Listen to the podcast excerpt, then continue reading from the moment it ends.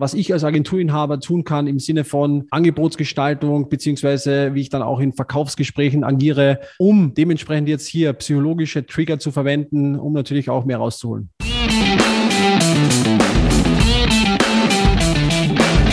Mittelmäßigkeit ist auch dein Feind? Du bist Dienstleister, Berater oder hast eine Agentur. Du möchtest mehr Neukunden, du möchtest mehr Marge, du möchtest mehr Zeit. Ja, du willst dich selbst und dein Unternehmen weiterentwickeln und erstklassig sein. Dann bist du hier genau richtig. Hör jetzt aufmerksam zu, denn wir haben der Mittelmäßigkeit den Kampf angesagt und teilen in diesem Podcast exklusiv mit dir unsere besten Erkenntnisse auf dem Weg to the Top. Lasst uns loslegen mit einer neuen Folge des Raus aus dem Mittelmaß Podcast.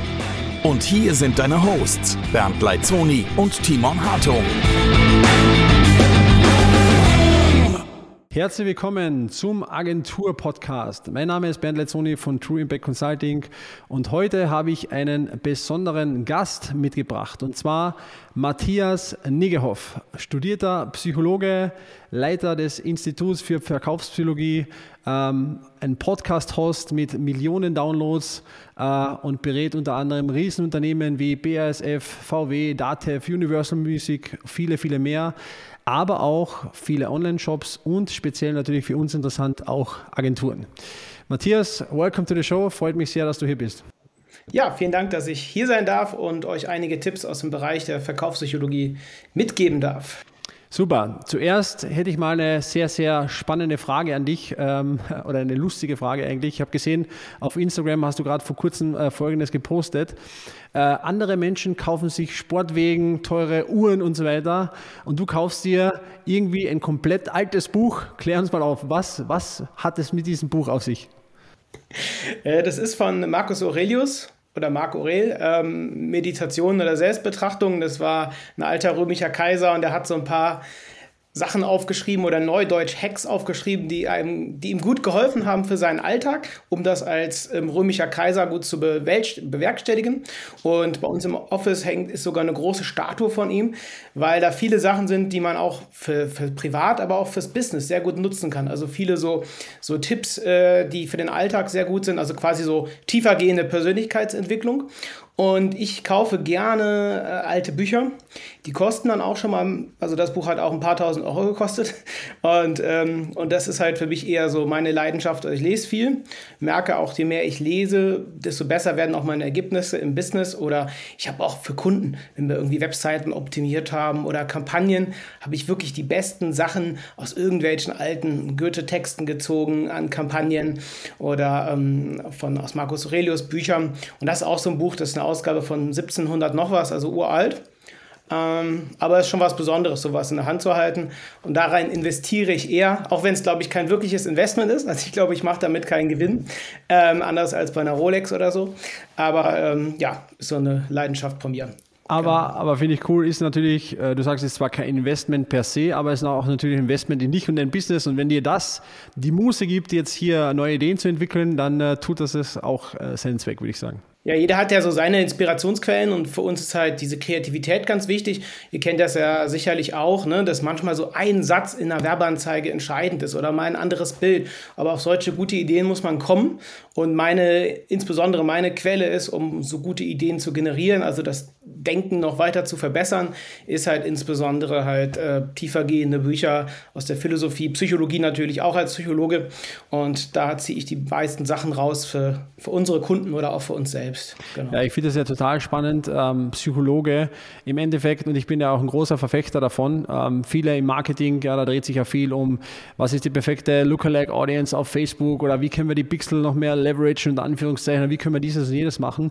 Aber im Grunde ist Marketing eigentlich noch so wie vor 100 Jahren und äh, da würde ich gerne mal deine Meinung darüber hören, denn die Menschen haben sich per se oder die Bedürfnisse der Menschen haben sich ja per se eher weniger geändert und deswegen finde ich ja diesen psychologischen Ansatz viel wertiger und nachhaltiger nachhaltiger eigentlich, um Leute dann auch tatsächlich zu überzeugen, als jetzt irgendwelche Quick Fixes oder technischen Hacks, wo sich natürlich auch viele versuchen daran irgendwie äh, aufzubauen.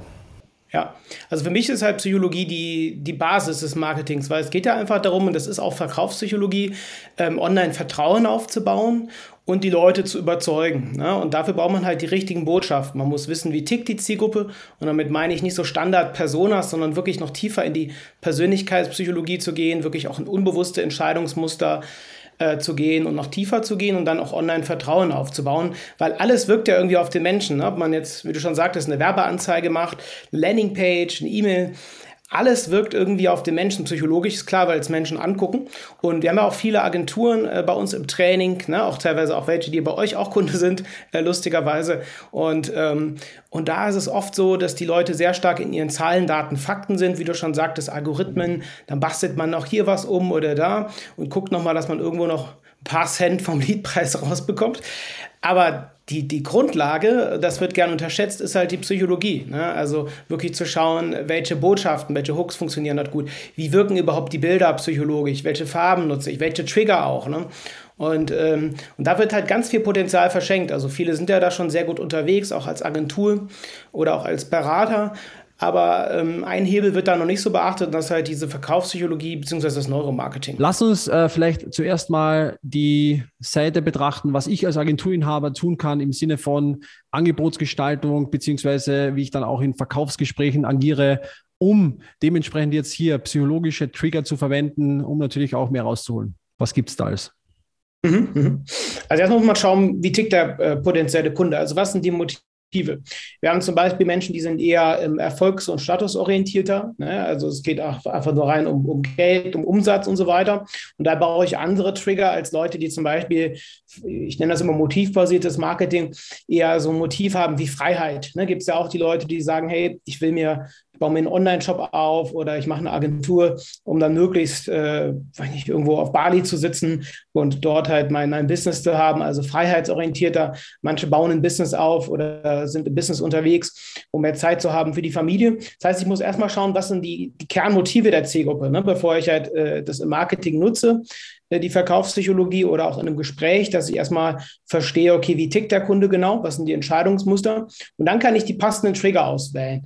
Zum Beispiel, du hast ja schon mal angesprochen, das mit den drei Paketen, das ist ja der, der Klassiker, ne? dass mhm. ich sage, sogenannte Decoy-Effekt. Das heißt, ich habe ein kleines, ein mittleres und dann ein ähm, ja, sehr teures Premium-Paket.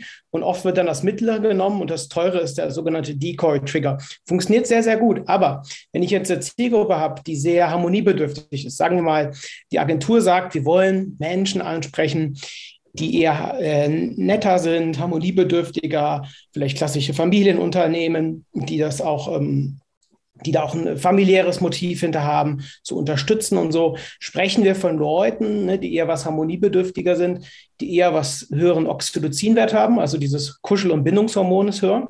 Mhm. Und es führt dazu, dass sie nicht so entscheidungsfreudig sind.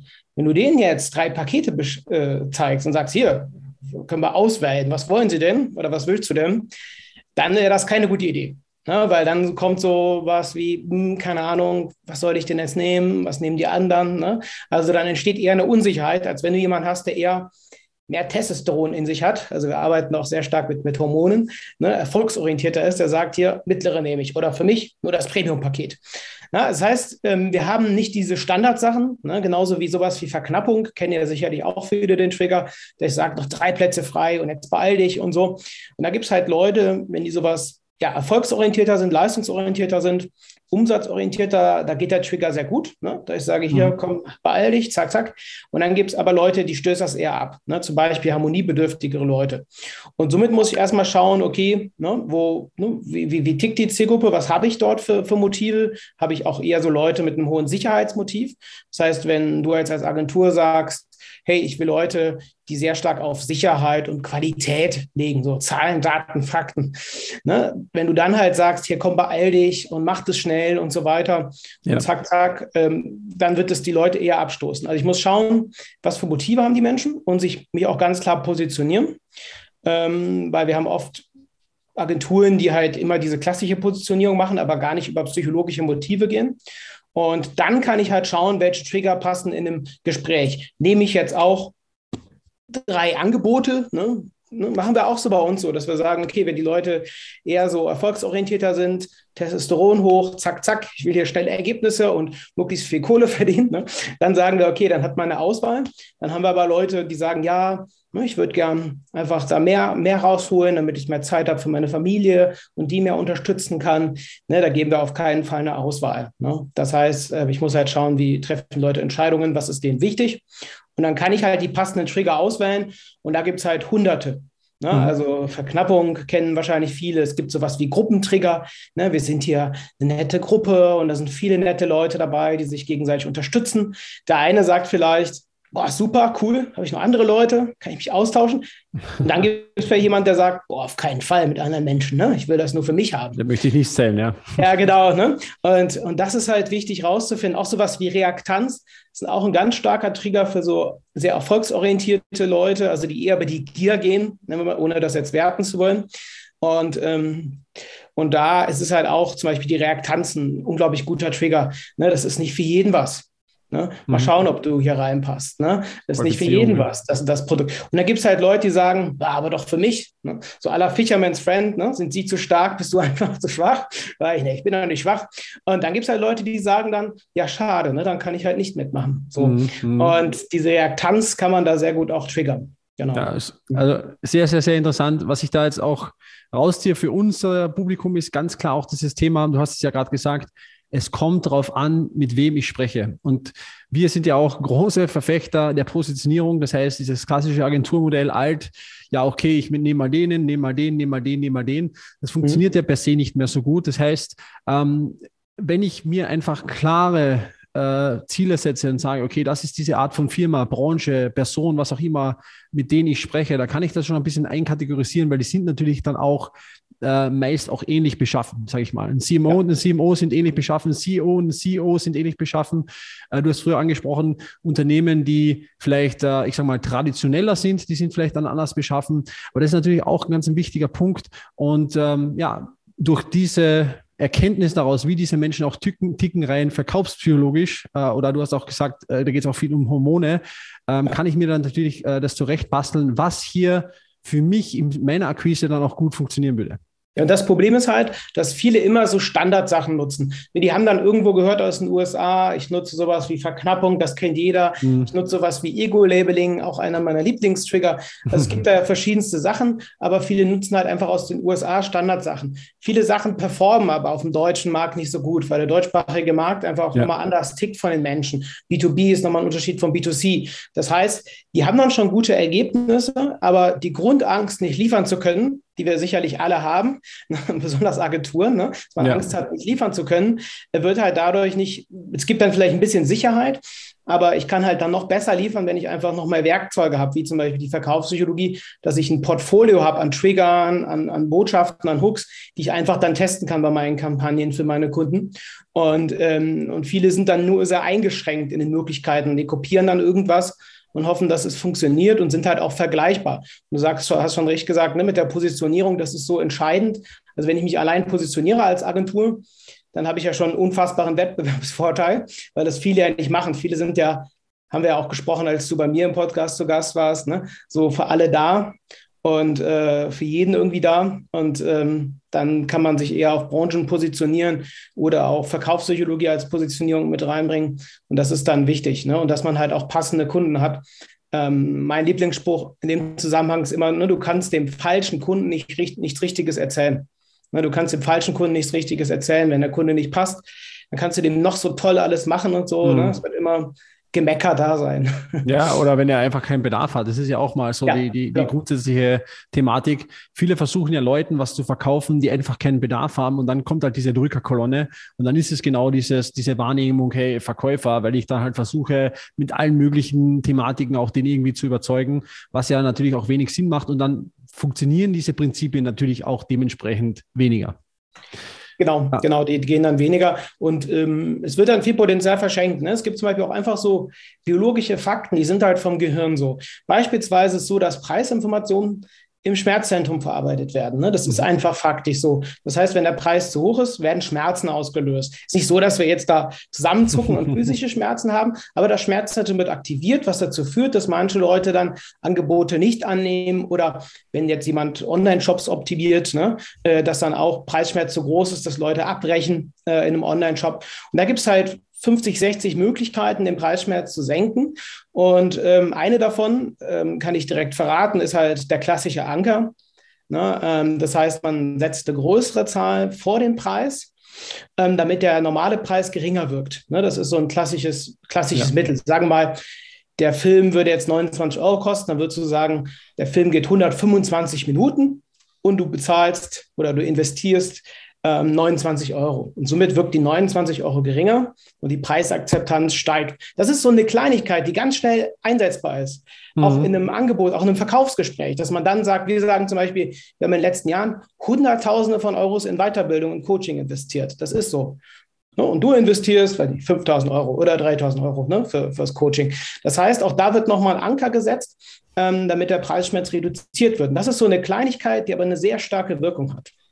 Ja, kann ich nur bestätigen, ist auch, ähm, verwende ich auch sehr gerne. Also aus dem Nähkästchen geplaudert, quasi, wo du wirklich hergehst und mal eine größere Zahl nennst, was das jetzt kosten würde oder das einfach schon mal vorframest äh, und dementsprechend dann setzt der Kunde eigentlich die ganze Zeit die Leistung, die du ihm dann erklärst, auch mit diesem Preis ähm, ja in Relation und am Ende droppt der Preis vielleicht nochmal und auf einmal ist es, was vielleicht vorher extrem teuer erschienen wäre, äh, dann doch äh, sehr logisch und passt auch ganz gut für Kunden.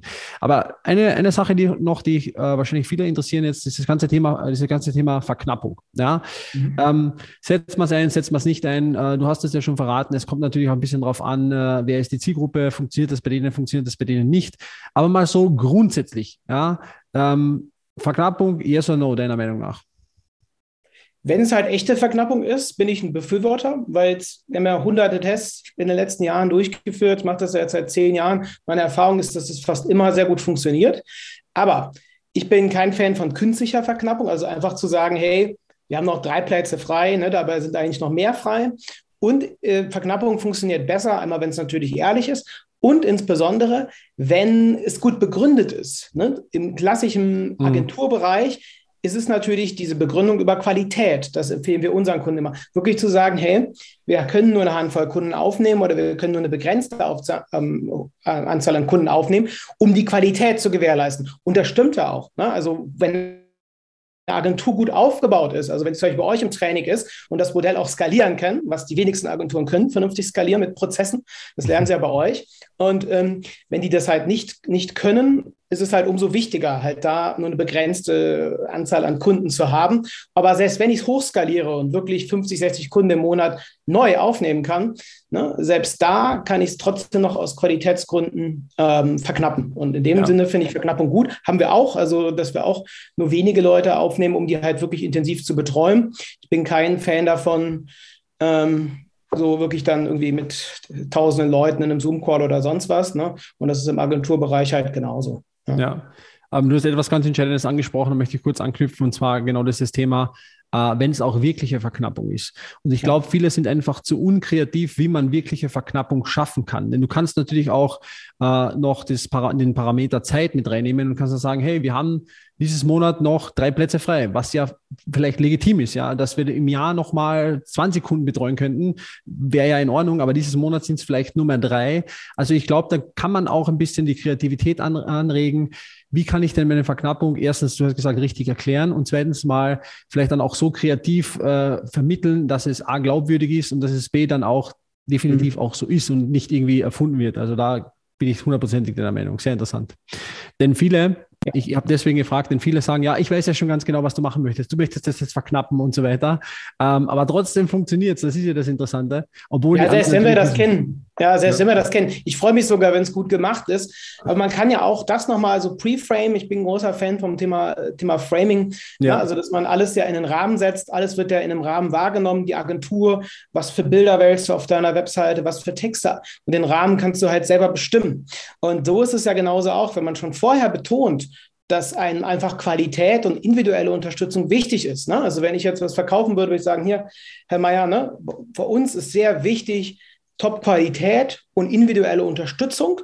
Und aus diesem Grund nehmen wir eine begrenzte Zahl an, an neuen Kunden aus. Für Januar haben wir noch zwei Plätze frei. Ne? Also von daher das ja. ist lustig. Na, also, dass man halt schon vorher nicht direkt mit der Verknappung anfängt, sondern schon vorher ganz klare Werte kommuniziert. Und das ist, was die wenigsten machen. Viele haben gar keine Werte für sich definiert oder Motive. Mhm. Ähm, und das ist halt auch wichtig, dass die auch die Kunden von der Persönlichkeit passen. Nicht nur ähm, ob sie jetzt genug Geld haben oder so, ne? sondern halt, dass, dass man auch Bock hat, mit denen zu arbeiten. Da kann ich natürlich auch psychologische Methoden nutzen, um dann die passenden Leute anzuziehen von der Außenkommunikation, ja. Und, ähm, und da kann ich natürlich schon vorher einfach sagen, ja, Herr Meier, uns ist wichtig Qualität, individuelle Unterstützung ne, und aus diesem Grund und so weiter. Ne. Mhm. Also Menschen nehmen auch psychologisch eher Sachen an, wenn sie begründet sind. Das ist der klassische Weil-Trick. Ne. Darf ich mal kurz vorbei, weil ich noch bezahlen muss. Das ist Kasse, ja. Kasse, der klappt fast immer gut. Ne. Oder das ist super Qualität, ähm, das Kleidungsstück, ne, weil es aus Deutschland kommt. Ne. Mhm. Und äh, das Gehirn, wenn es Begründungen hört, ähm, auch egal, welche es sind, oder? Also ich habe das ja, ja, auch, den Kassentrick habe ich auch gehört, ist egal. Weil mein Hund heute Geburtstag hat, äh, muss ich jetzt vorbei oder weil ich es eilig habe. Das genügt auch schon, ja. Die meisten sind halt völlig auf Autopilot, also die checken ja. das nicht. Ne? Also ne, einfach, wenn ich sage hier, äh, das funktioniert gut, ne? weil es halt gut funktioniert. Ja? Also es reicht dann oft so eine Begründung auch in Texten. Ne? Das kann man auch gut in Copies nutzen.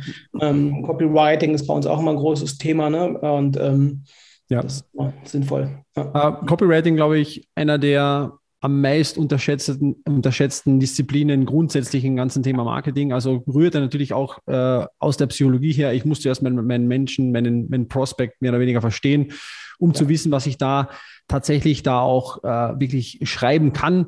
Ich sage immer so, Copywriting funktioniert dann im Endeffekt so, der innere Dialog deines Kunden, ähm, den kontrollierst du ein Stück weit und sagst halt quasi, okay, über die Überschrift kommt er rein, weil er sagt, hey, das finde ich interessant, ich habe mal mal die Aufmerksamkeit gekauft, dann äh, hat er irgendwie einen großen Einwand, den löst du irgendwie im ersten Paragraph, dann kommt ja. der nächste Einwand, dann, dann geht es hier weiter, hier weiter. Kannst du uns da noch mal ein paar bisschen äh, Inputs geben? Was gibt es so für Copywriting-Tricks oder Tricks, die die Agenturen dann mehr oder weniger so ein bisschen einsetzen können, ähm, wo siehst du hier am meisten Potenziale? Mhm, mhm. Also einmal ist so natürlich wichtig, bei der, beim, auch beim Thema Copywriting, auch hier nicht einfach irgendwelche Copywriting-Vorlagen aus den USA zu nutzen. Das kann auch funktionieren, ohne Frage. Man muss mhm. halt immer schauen, auch psychologisch passt das zur Zielgruppe. Ne? Also auch da, Headlines machen immer Werbung dafür, sich mit dem Text weiter zu beschäftigen. Ne? Da muss ich Neugier schaffen und auch, nicht so, auch noch nicht so viel verraten in der Headline und natürlich auch ganz klare Vorteile nennen. Ne? Also, und da gibt es natürlich die Klassiker wie so mehr Umsatz, mehr Erfolg. Nur man muss halt immer schauen, passt das überhaupt zur Zielgruppe? Ne? Also ja. mir wurde, wollte auch mal jemand vor einigen Jahren ein Coaching verkaufen, hat gesagt, Matthias, du fährst ja nur einen äh, Mercedes ne? und, und, noch keinen Porsche. Ne? Mach das Coaching bei uns und dann kannst du dir auch einen Porsche leisten. So. Und äh, das war halt ein Trigger, ne? natürlich ein Vorteil, hier geiler Porsche und so, aber der war halt für mich gar nicht relevant, ne? weil mir das nicht wichtig ist ne? und, mhm. oder nicht so wichtig ist, wie vielleicht für andere. Kann ja jeder machen. AMG ist auch okay, ist, ist auch okay, Matthias. AMG ist auch Genau, okay. ne? also von daher, also für mich ist das nicht so wichtig. Das heißt, der Vorteil war der falsche ne? und da muss man halt immer gucken, also natürlich Vorteilskommunikation nutzen, ähm, klare Ansprache, also du oder sie, da muss man sich in, in entscheiden. Also viele mhm. nutzen dann zum Beispiel so einen Mann oder ganz schlimm ja. auch ihr. Ne? Ihr könnt das dann so machen. Aber die Menschen sitzen selten als Gruppe vor dem Computer. Ne? Man mhm. fühlt sich immer als individuelle Person überwiegend. Und somit macht Sinn direkte Ansprache, Vorteilskommunikation und natürlich Adjektive, passende Adjektive einzufügen, ne, sogenannte Powerwörter, weil es ist ein Unterschied, ob wir sagen, wir haben einen wirkungsvollen Kurs. Wenn ich sage wirkungsvoll, spreche ich andere Motive bei Menschen an, als wenn ich sage, wir haben einen fundierten Kurs. Mhm. Wirkungsvoll spricht man eher die Leute an, erfolgsorientiert und sagen, na, Hauptsache es funktioniert. Ist mir egal, ob ja, das irgendwie knallt, fundiert ja. ist, das Coaching, Hauptsache es klappt. Ne, wenn ich sage fundiert, ne, dann spreche ich halt Leute an, die das tiefergehend verstehen wollen. Wenn ich sage, mhm. wir haben einen coolen Kurs und, oder einen spaßigen Kurs, spreche ich auch wieder ganz andere Leute an. Also die passenden Adjektive wählen, ne, von den Motiven her. Und ähm, ja, direkte Vorteilskommunikation ist wichtig, aber auch da gucken, was sind die wahren Vorteile und halt auch unbedingt zu gucken, ähm, passen die Vorteile wirklich zur Zielgruppe? Ist es für jeden wirklich relevant? äh, irgendwie mehr Geld verdienen oder ist vielleicht für andere ähm, einfach oder haben die andere Freizeit. Ne? Also mhm. hatten wir auch mal mit, mit, mit, einem, mit einem Handwerksunternehmen, die dann auch damit geworben haben, hier mehr Geld, mehr Geld, mehr Umsatz. Das hat halt die, also es war ein Handwerksdienstleister und das hat halt die Handwerksunternehmen null interessiert. Die haben gesagt, boah, wir baden hier in Geld, aber ja, ich hätte gern, ich würde gern um 18 Uhr schon zu Hause sein und nicht um 21 Uhr. das wäre cool. Und dann haben wir es halt auch umgestellt und dann hat es auch nochmal besser ja, funktioniert dann. Ja. Mhm. Also Thema Copywriting auch Zielgruppe enorm wichtig und dann muss man sich natürlich ansehen, wie kann man diese Vorteile da dementsprechend äh, einarbeiten. Und ähm, wie wichtig ist die Headline deiner Meinung nach? Ja, das Wichtigste eigentlich, ne? Also neben halt Bildsprache, also Bildsprache oder halt, oder halt Video, die Headline macht immer Werbung dafür, sich mit dem weiteren Text, mit der weiteren Seite zu beschäftigen. Und die muss dann passen. Noch dazu natürlich die Bildsprache. Mhm. Sehr spannend. Äh, ähm, von der Psychologie her, Wahrnehmungspsychologie, wir nehmen menschliche Gesichter immer schneller wahr als alles andere. Also unser Gehirn ist so mhm. programmiert, evolutionär bedingt, dass wir immer als erstes menschliche Gesichter wahrnehmen. Kann man auch mit Eye-Tracking zeigen, haben wir auch äh, analysiert in vielen Studien. Und ähm, deswegen sind halt menschliche Gesichter, gerade above the fold oder natürlich in der Ad, sehr effektiv, um erstmal Vertrauen aufzubauen. Ne? Dann haben wir noch sogenannte Spiegelneuronen. Das heißt, alles, was wir bei dem Bild der anderen Person sehen, wird halt nochmal in unserem Gehirn simuliert. Das kann ich dann nochmal triggern und bewusst steuern. Also wenn ich dann zum Beispiel jemanden habe, der lächelt, wird bei mir auch nochmal im Gehirn die Freude aktiviert. Ne? Wenn ich jemanden habe, der ernst guckt, dann eher das. Ne? Das kann ich dann kann ich auch nochmal subtil äh, psychologische Einfluss nehmen auf die Gefühlswelt des Kunden. Ja, Long- oder Shortform-Copy, also darf es auch mal länger sein oder Kurzform, das ist ja auch etwas viel Diskutiertes, was jetzt hier besser funktioniert. Was sind so eure Erfahrungen dabei? Ja, auch das kommt wieder auf die Zielgruppe an. Die Zielgruppe, die gerne viel äh, liest. Ne? Also ich nenne das immer die Zahlen, Daten, Faktentypen, ne? die ZDF-Typen, mhm. die einfach viel lesen. Oder will ich vielleicht auch Kunden, die Bock haben, mehr zu lesen. Wir kriegen auch mal wieder das Feedback, boah, so viel Text auf der Webseite, wo ich dann halt immer sage, okay, wenn du nicht in der Lage bist, irgendwie 100 Zeichen zu lesen, dann bist du wahrscheinlich auch als Kunde falsch. Mhm. Ähm, und dann halt manchmal halt kürzer. Also wenn ich eher Menschen habe, die eher so, sagen wir mal, Dopamin getrieben sind, also zum Beispiel im klassischen B2C-Bereich, mhm. also eher Bilder, coole Videos, ähm, Freiheit, Spaß, Abwechslung, ne? also solche Menschen, da macht es halt Sinn, dann eher ähm, ja, wenig Text zu nutzen. Ne? Also gerade im B2C-Bereich, bei eher erklärungsbedürftigen Sachen, eher längeren Text oder halt beides. Also wir machen auch bei unseren Werbeanzeigen, kann man sich auch angucken im, im Facebook, äh, im Facebook, machen wir es auch so, dass wir meistens Videos nutzen und auch Bilder, aber dann trotzdem eine lange Copy haben. Mhm. Für die, die es halt dann auch lesen wollen. Klar gibt es dann Leute, die kommentieren, wer liest das dann alles durch. Ne? Ähm, aber in Kombination mit dem Video äh, geht das dann, genau. Aber es gibt halt selten diese Pauschalsachen. Das ist ja so einer meiner wichtigsten Anliegen. Ne? Also mein Lieblingssatz ist immer, es kommt darauf an, weil es immer auf die Zielgruppe ankommt. Es gibt mhm. nicht pauschal, dass man sagt, nutze den Satz und es wird immer konvertieren oder macht das und dann klappt es immer. Muss immer individuell gucken auf die Zielgruppe, ne? auf die natürlich Awareness-Stufe des Kunden und so. Ne? Also ähm, das muss man immer individuell auch angucken, ne? B2B, B2C. Ja. Mhm. Jetzt äh, erzähl mal, wenn jetzt Agenturen mit euch arbeiten, du hast vorher schon angesprochen, wir haben ja ein paar Kunden, die bei uns Kunden sind, die bei euch Kunden sind. Ähm, wenn jetzt Agenturen mit euch arbeiten, macht ihr auch viel mit denen, soweit ich weiß, im Sinne deren Kundenarbeit, oder? Also ihr helft ja. ihnen auch wirklich an deren Kunden auch zu arbeiten und hier ähm, ja, Kampagnen zu machen etc. Kannst du da ein bisschen was darüber erzählen? Also was, was macht ihr da ja. so konkret und was ist da interessant? Also die eine Säule ist natürlich selber Top-Experte zu werden im Bereich Verkaufspsychologie und Neuromarketing. Wir haben dann so das Best-of an Triggern und das Best-of auch an Projekten zusammengestellt, also auch von diesen großen Projekten, was du am Anfang meintest, ne? Mhm. Äh, für Volkswagen, BASF, Datev und so, Universal Music und von den anderen wirklich Konzernkunden haben wir halt so das Best-of zusammengestellt und man wird halt, die erste Säule ist halt selber wirklich richtig gut zu werden in dem Thema, dass man danach halt seinen Kunden noch bessere Ergebnisse liefern kann und einfach ein weiteres Werkzeug hat, um sein Marketing noch erfolgreicher zu machen und natürlich auch um weniger vergleichbar zu sein mit anderen, weil man halt auch mit Verkaufspsychologie nutzt. Das ist auch eine Sache, die im Sales mal ganz gut ist, dass man sagt, ja, es können natürlich noch mit anderen Agenturen sprechen, aber wir arbeiten auch mit psychologischen Methoden. Das kommt immer mhm. gut an. Und die zweite Säule ist genau, dass ich halt direkt ähm, einzeln mit den ähm, Agenturen, äh, mit den Performance-Marketern beispielsweise und anderen Agenturen, deren Kundenprojekte wirklich zusammen durchgehen. Ne? Sagen wir, jemand macht Ads für einen Shop ähm, und, oder macht Conversion-Optimierung für einen Online-Shop oder macht SEO oder so und oder E-Mail-Marketing, dann gehe ich halt zusammen mit denen die Kundenprojekte durch und gebe dann direktes Feedback und sage zum Beispiel, hey, bei der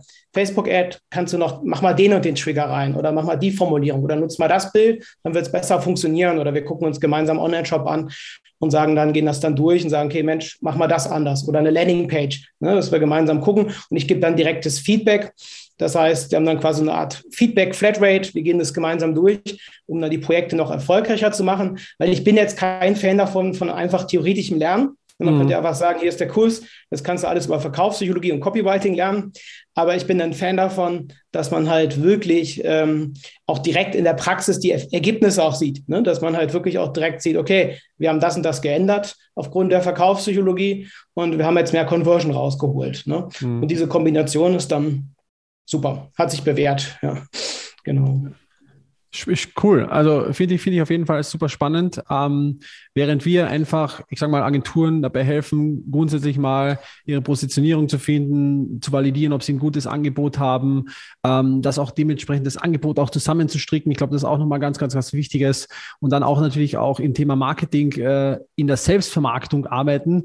Äh, mhm. Seid ihr diejenigen, die den Kunden dann auch tatsächlich helfen, besser in ihren Kundenprojekten und natürlich dann wiederum in der Selbstmarktung auch zu werden, anhand dieser verkaufspsychologischen äh, Triggern. Und so wie du richtig gesagt hast, äh, ich bin auch kein großer Fan von diesen theoretischen Grundlagen, denn am meisten merken du dir sowieso, wenn du es auch tatsächlich einfach umsetzen kannst und dann kannst du auch das wieder erzählen. Also dann hast du auch die Story davon und sagst, hey, bei dem Kundenprojekt war das so und so, da haben wir das so und so gemacht und kannst natürlich den anderen Kunden das auch schon mal zeigen und diese Expertise auch zeigen im Sinne der Verkaufspsychologie, was du natürlich gesagt hast, was ein schöner Trigger ist ist, wenn ich sagen kann, ja, äh, wir machen jetzt auch Facebook-Ads, aber wir haben einen psychologischen äh, Hintergrund auch dabei und machen nicht einfach eins, zwei, drei äh, und verschiedene Texte ausprobieren. Ähm, jetzt habe ich noch eine wichtige Frage an dich. Äh, und zwar, du kennst das ja, viele Agenturen sind ja oft in dieser Marketing-Sprache ein bisschen gefangen. Verstehst mhm. du, diese, dieses, es muss ein cooler Slogan sein, es muss irgendwie kreativ sein, es muss so und so sein. Was würdest du diesen Arten von Agenturen mitgeben und raten wollen? Ja, auf jeden Fall da umzudenken. Also manchmal macht das Sinn, aber oft ist es wirklich wichtig, das einfach und prägnant zu formulieren. Ich finde das auch immer, ich kriege immer zu viel, also wenn dann irgendwelche Leute auch mit lustigen Wortspielen ankommen, mhm. die aber die meisten nicht verstehen. Eine Sache ist ganz wichtig und ähm, ich hatte das mal im Podcast, war mal zu Gast beim Online-Marketing Rockstars, kennen wahrscheinlich viele ähm, im Podcast zu Gast. Und da hatte ich halt auch vorher gesagt, im Podcast gesagt, die meisten oder einige oder viele Leute, Erwachsene, lesen vielleicht auf Grundschulniveau. Und äh, dann wurde es angezweifelt, die wollten es rausschneiden. Und ich habe denen dann Studien aufgezeigt, die ganz aktuell sind, die wirklich zeigen, dass ein Drittel der Erwachsenen ähm, in Deutschland zumindest, ich weiß nicht, wie es in Österreich aussieht, zumindest in Deutschland, ich vermute in Österreich ähnlich und in der Schweiz. Ein bisschen smarter, weißt du. Wirklich, genau, ähm, auf Grundschulniveau sind ja. äh, von ihren äh, Lesefähigkeiten. Ähm, das heißt jetzt nicht, ich denke mal, eure Kunden, auch alle, die jetzt hören wollen, jetzt keine Kunden haben, die nur auf Grundschulniveau lesen können. Aber trotzdem war es für mich erschreckend. Es ist super wichtig, auch für Agenturen die Sachen einfach auszudrücken. Und klar, wenn ich halt Leute haben will auf einem bestimmten Niveau, kann man natürlich Fachausdrücke reinpacken. Also ich will auch Leute haben, die wissen, was eine Conversion ist, was ein Call to Action ist und so. Also die Basics sollten schon da sein, ne? ähm, Retargeting und so weiter, was es nicht alles gibt. Aber gerade wenn man jetzt zum Beispiel im Handwerk oder Autohäuser akquiriert oder sonst was, im Prinzip wollen die Leute auch gar kein Marketing. Allein das Wort Marketing schreckt die viele ja. ab. Oder wenn ich dann sage, hier Facebook, dann sagen die, Herr, wie Facebook? Meine Kinder sind bei Facebook. Facebook finde ich doch keine Mitarbeiter, ne? weil die einfach keine Ahnung haben, muss man so ehrlich sagen. Und von daher muss es wirklich einfach in deren Welt, in deren Sprache ausgedrückt werden. Und das ist, glaube ich, der Kern überhaupt von Verkaufspsychologie, wirklich zu verstehen, wie drücken die Kunden sich aus, die potenziellen Kunden, was sind deren Probleme und auf welcher Problembewusstseinsstufe sind die überhaupt. Es gibt halt Leute, die wissen gar nicht, dass sie ein Problem haben. Die denken, mhm. ja, passt doch so, ist ja normal, ne? muss ich halt so machen. Und dann gibt es halt Leute, die wissen, dass sie ein Problem haben, denken, es ist aber nicht lösbar. Und dann gibt es halt noch mehr Stufen. Und ich muss die richtigen Botschaften haben für die Stufen, damit die Leute ja. halt wirklich checken, oh, ne, da, ähm, da kann ich was Gutes machen. Ja. Jeder, der bei uns im Workshop war, kennt genau diese Stufen, denn es genau. ist genau dieses wichtige Thema. Du musst die natürlich auch anders ansprechen. Aber ich glaube, glaub mir, die meisten Marketer kennen sie nicht. Ne? Ja. ja, viele kennen sie nicht. Vor allem, es geht ja auch wirklich darum, die versuchen irgendwie einen so super kreativen Text zu schaffen. Ich, ich verwende da gerne dieses englische Wort sophisticated. Weißt du, dieses ja. über drüber schön und das muss alles passen und perfektes Wortspiel und was zum Mitdenken. Also wenn Texte zum Mitdenken sind, dann werden sie nicht funktionieren. Das ist einmal ein äh, wichtiger Punkt. Und nicht nur, dass die Leute vielleicht auch ein, ein geringeres Leseniveau haben. Und das geht gar nicht. Es geht eher das, dass die Leute jetzt nicht gemütlich auf der Couch liegen zu Hause und in ruhiger Atmosphäre sich irgendwie ein Buch zu Gemüte zu führen, sondern die sind irgendwie online unterwegs, da läutet das Telefon, dann lesen sie das hier noch nebenbei und dann sollen sie euren super zusammen überlegten Marketingtext lesen und dann vielleicht auch noch konvertieren. Das wird nicht passieren, ja. Und äh, da finde ich schön, dass wir uns da definitiv, äh, äh dass wir da definitiv einer Meinung sind, ja. Ja, ja. Okay, Matthias, ähm, vielen, vielen Dank. Ähm, Verkaufspsychologie, glaube ich, ein ganz wichtiger Punkt.